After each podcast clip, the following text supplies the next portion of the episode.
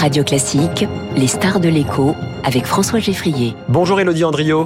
Bonjour. Bienvenue sur Radio Classique. Vous êtes l'autrice de ce livre qui vient de paraître, Patronne, tête à tête avec les numéros 1. C'est chez Albin Michel. Alors vous partez d'un constat, on va le dire un petit peu rageant. Il y a très peu de modèles féminins parmi les chefs d'entreprise, contrairement à d'autres univers. On pense euh, à l'univers du divertissement, évidemment. Ça progresse très peu aussi, que ce soit au global dans les tissus des entreprises françaises ou au niveau du CAC 40, du SBF 120. C'est ça qui vous a poussé à mener cette enquête? Oui. Euh, alors nous, les femmes, nous sommes en majorité, hein, 52% de la population euh, dans l'Hexagone. Mais euh, les patronnes, il y en a beaucoup moins. Elles sont que 3 au CAC 40, 18 au SBF 120. Euh, la tech, c'est encore pire. Elles sont 2 donc Next 40, 14 à la French Tech 120. Et du coup, je me suis dit, bon, qui sont ces femmes? Comment elles sont arrivées à la première place?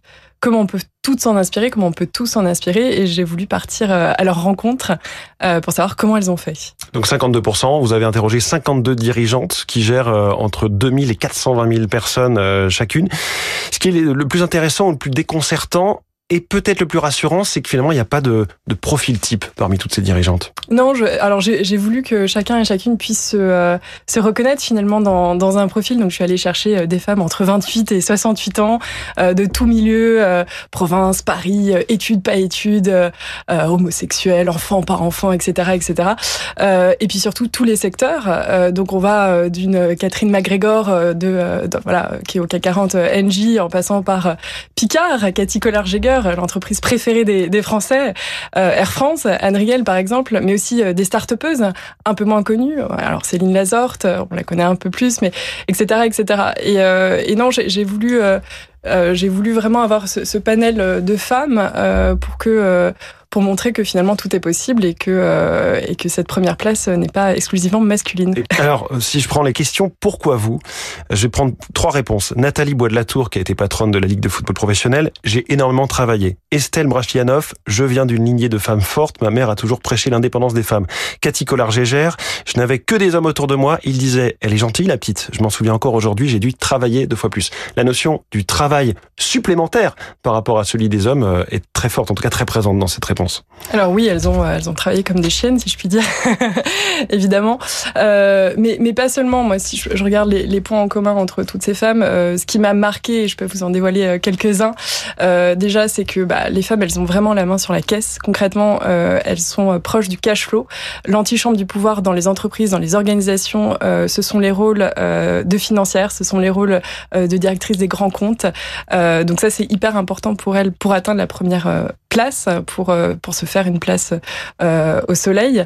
Elles ont un réseau absolument euh, phénoménal qu'elles se sont fait euh, euh, dès le plus jeune âge. Je peux, je, peux, raconter ce que je raconte souvent, mais Roxane Varza de Station F, qui voilà, qui avait créé un, un média étudiant qui s'appelait Tech Baguette, qui est devenu TechCrunch, et puis elle a rencontré Xavier Nel. Dix ans plus tard, elle est nommée à la tête de, de Station F. Elles vont aller cranter vers des postes qui sont plus difficiles, plus à risque avec cette mmh. fameuse falaise de verre. elles vont euh, elles vont aller chercher euh, euh, ces postes-là pour bah, pour hacker le système. la falaise de, verre, on est obligé de se mettre au bord du précipice, de, de s'exposer au maximum pour atteindre ce qu'un homme aurait atteint plus facilement. Oui, euh, et euh, donc je, je, cite souvent Alexia Laroche-Joubert et le Loft, mais c'est vrai. euh, la productrice, euh, notamment de chez Endemol. Absolument. Elle euh, aujourd'hui, euh, elle produit, elle produit Colanta, elle produit voilà ses, émissions phares. Mais avant ça, elle a le Loft, personne n'en voulait. C'était une, une, émission à risque qui finalement a bouleversé, en, en, bien ou pas, on ne sait pas le, le, le paysage audiovisuel français. Et, et donc elle s'est positionnée sur ce, ce programme-là avant de créer sa propre société. Euh, ou encore Françoise Mercadal de la Salle de Crédit d'Honneur euh, qui m'a expliqué qu'à la fin des années 90, les hommes ne voulaient pas toucher à l'informatique, personne ne voulait ouvrir un ordinateur, c'était compliqué dans le monde de la finance. Et elle, elle a compris. Ce qui surprend aujourd'hui. Hein, oui, exactement. Elle a compris que c'était là où, ça se passait, donc elle s'est positionnée là-dessus pour pouvoir euh, finalement atteindre la première place. Autre point commun que j'ai pu relever à la question pourquoi si peu de femmes à votre place, Sophie Bellon de, de Sodexo répond la raison est clairement culturelle. Nathalie Bois de la Tour, toujours l'AFP, 20% seulement de la cour de récréation est occupée par les petites filles.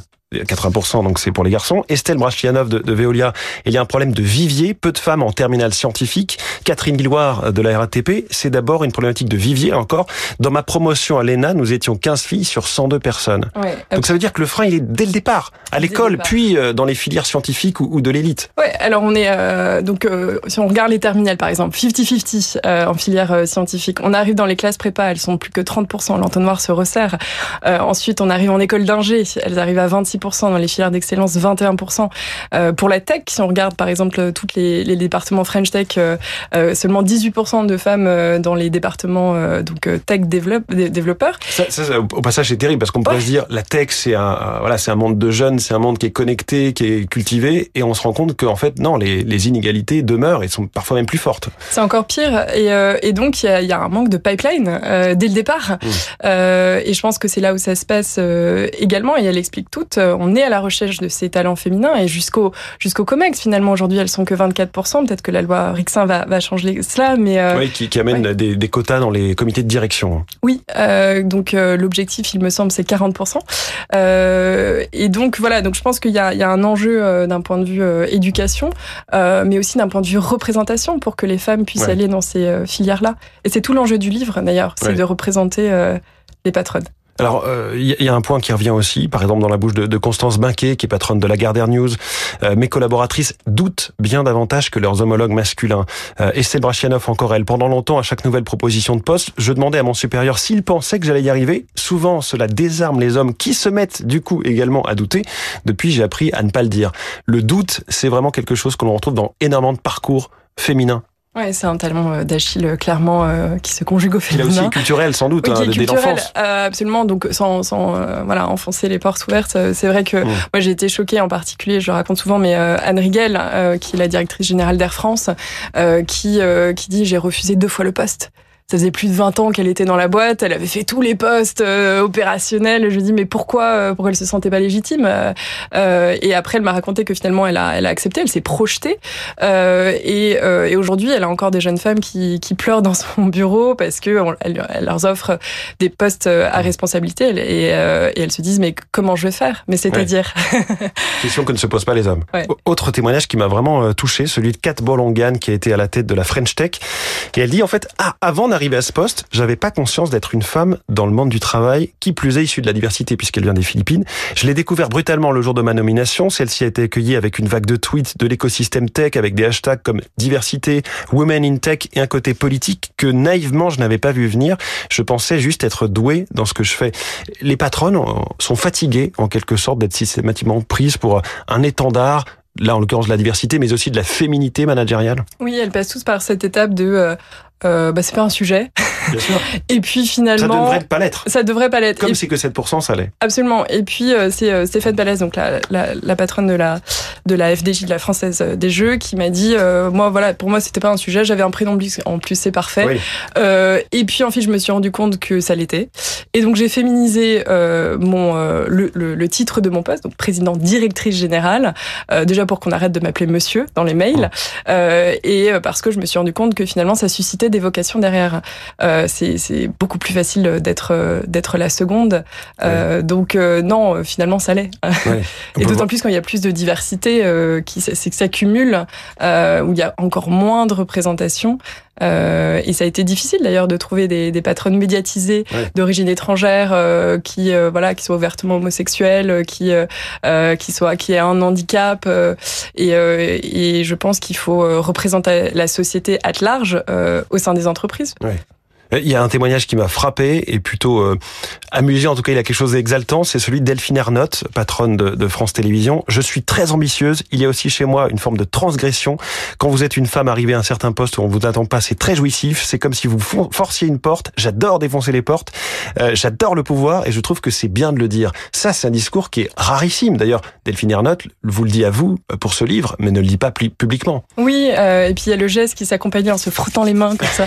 Euh, et moi j'ai trouvé ça génial, justement, pour que, voilà, parce que souvent elles sont réduites à ce, rôle d'incarnante, elles osent pas prendre la parole, et, c'est bien qu'elles se, qu'elles se lâchent aussi, qu'elles montrent que c'est bien d'avoir de l'ambition. On n'a pas beaucoup de grandes gueules au CAC 40 ou au SBF 120 de patronnes. On en a chez les messieurs, mais pas forcément chez, chez les patronnes. Oui, elles tentent déjà de faire oublier le fait que ce sont des femmes. et puis derrière, voilà, donc elles, elles, elles sont, elles sont plus porté euh, vers euh, l'entreprise. Et d'ailleurs, ça a été dur pendant certains entretiens de, de craquer cette façade-là et d'arriver euh, finalement vers le, la femme derrière le poste. Euh, mais, euh, mais bon, c'est bien de pouvoir le faire.